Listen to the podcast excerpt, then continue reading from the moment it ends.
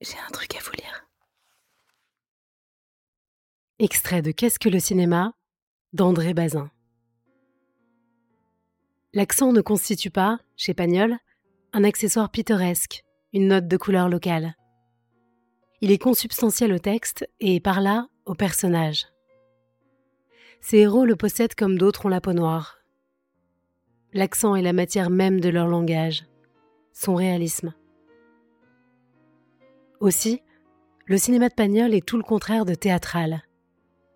Il s'insère, par l'intermédiaire du verbe, dans la spécificité réaliste du cinéma.